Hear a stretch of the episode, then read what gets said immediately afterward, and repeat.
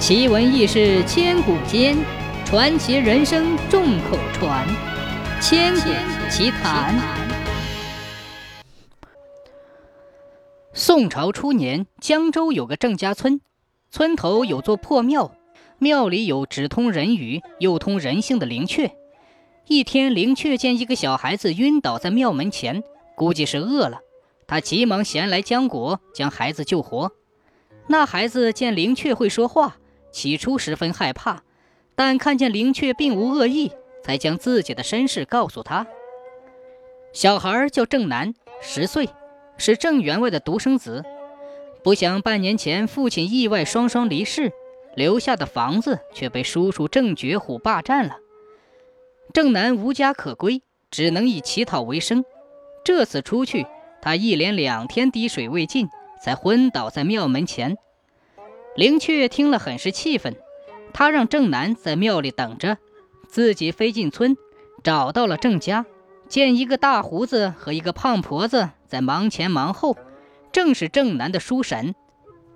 后来郑觉虎将霸占来的房子开成了商铺，当天正是开张之日。灵雀藏在屋檐底下，趁夫妇俩不注意，从窗户飞进去。悄悄地从抽屉里衔出三枚铜钱，飞回庙里，给郑南去买馒头吃。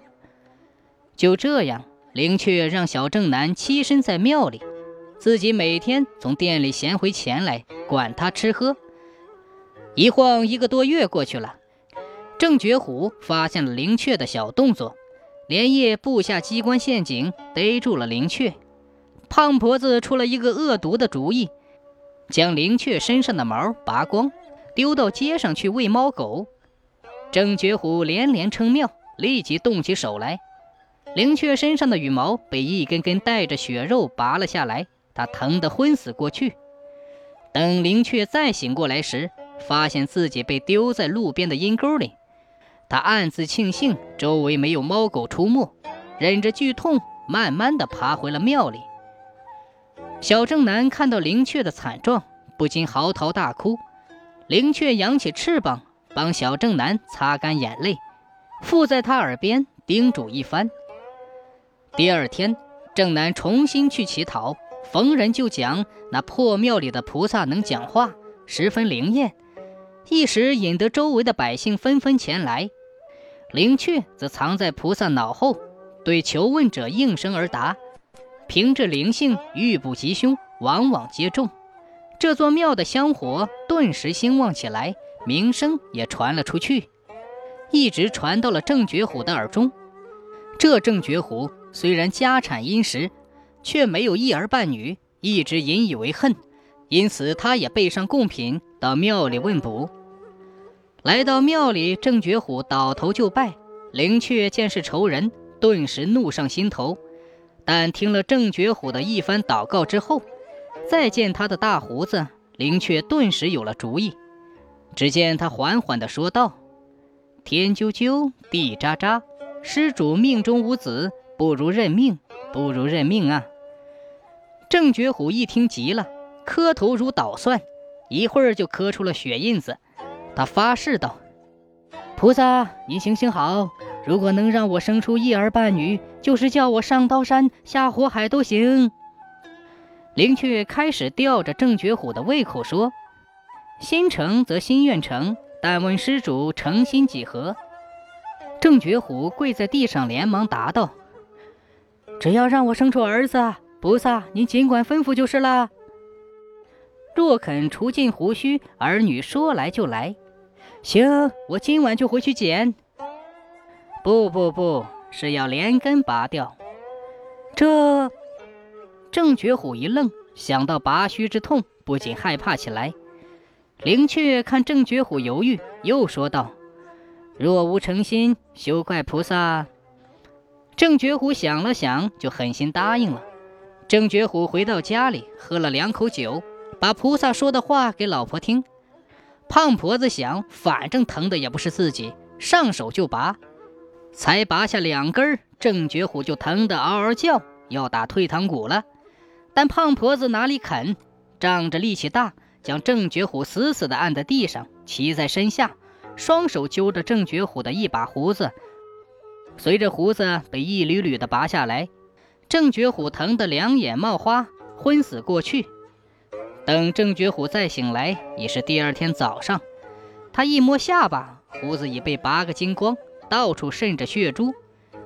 他顾不上那么多，赶紧让胖婆子把他拔下的胡须包好。夫妻俩一起来到了庙里。灵雀见他拔下的胡子，再一看郑觉虎血迹斑斑、光溜溜的下巴，心里那个痛快。不过他在报仇之外，更想替郑南讨回公道，于是说：“天啾啾，地喳喳，施主心诚，天地可见。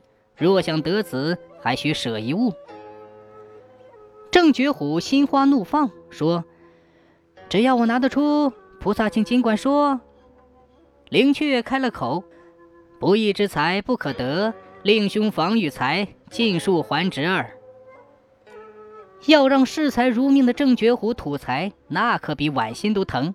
他犹豫起来，问：“什么？这是为何？”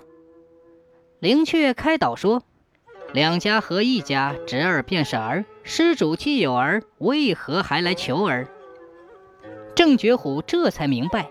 原来自己占了哥哥的房产，等于两家合成一家，侄儿就是儿子，不就是把自己命里本有的儿子挤掉了吗？他宁可不要儿子，也不想还财产。想到这，郑觉虎猛然起身就要走，胖婆子可不干了，一把拦住丈夫，拉他一起跪下，并承诺将小郑南接回家好好招待。郑觉虎从庙里出来。一直埋怨老婆，但胖婆子笑笑说：“哎呀，这个好，你看吧，到时候咱们既能保住房子，又可以添子女，岂不是更好？”说着，他附在郑觉虎耳边念叨起来，一席话让郑觉虎安了不少心。第二天，郑觉虎在街上找到了正在讨饭的郑南，把他领回了家。一番好言相劝之后，夫妇俩摆好了一桌菜，供小郑南吃喝。又打扫出一间上好的厢房，说要让小郑南住。小郑南见叔婶这么热情，就打消了疑虑。到了晚上，小郑南早早睡下，打算第二天一早向灵雀道谢。不料他吃惯了粗茶淡饭，消化不起鱼肉，半夜闹起肚子来，起来直奔茅房。上完茅房后，小正南往回走。忽然看见婶婶提着灯笼，叔叔拿着油桶，两人正猫着腰在厢房墙角做着什么。小正南留了个心眼儿，悄悄上前看个究竟。原来叔叔正在往厢房的木柱和门壁上浇油。小正南有些不解，便找了个墙角躲了起来。再一看，叔叔已浇完油，点着了火折子，顷刻之间，厢房就被火舌吞没了。婶婶站在那里哈哈大笑，骂道：“嗯哼，兔崽子，这回呀，就是菩萨也帮不了你了。”小正南听得真切，看着心惊，趁着火声噼里啪啦，从狗洞里爬了出去，一溜小跑回到庙里，把刚才那一幕说给灵雀听。灵雀心头火起，想了很久，又有了主意。第二天，郑觉虎夫妇来到庙里，磕了头。假装哭起来，说家里失了火，侄儿昨天被烧死了。灵雀当即大喝：“天啾啾，地喳喳，狠毒的夫妇，罪恶不赦！”郑觉虎夫妇没想到菩萨竟然对自己干的坏事一清二楚，吃了这一惊，跪在地上磕头如捣蒜，求菩萨指点脱祸之法。见二人被吓住，灵雀缓缓地告诉他们。除非二人之间有一人愿为正南偿命，才能保住另一人的性命，否则三日之后两人都在劫难逃。夫妇二人刚走出庙门，就争吵起来。郑觉虎说杀人的主意是胖婆子出的，要胖婆子去偿命；胖婆子则指责是郑觉虎放的火杀的人，应该叫郑觉虎去偿命。两人吵嚷了一路，来到一个石崖边。郑觉虎突然猛推一把胖婆子，想要将她推下石崖，不料胖婆子身体沉，只打了一个趔趄，并没有倒下去。这个胖婆子一看郑觉虎对她下手了，一时火起，揪住郑觉虎厮打起来。最终一个不慎，两人双双掉下石崖，摔死了。几天之后，人们在石崖下找到他们的尸首。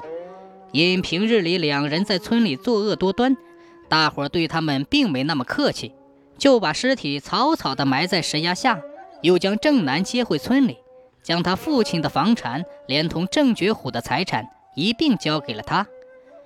小郑南继承财产之后，将灵雀接回家里养，在灵雀的帮助下，郑家的日子越过越好。再后来，小郑南长大了，将破庙修葺一新。取名为灵雀庙。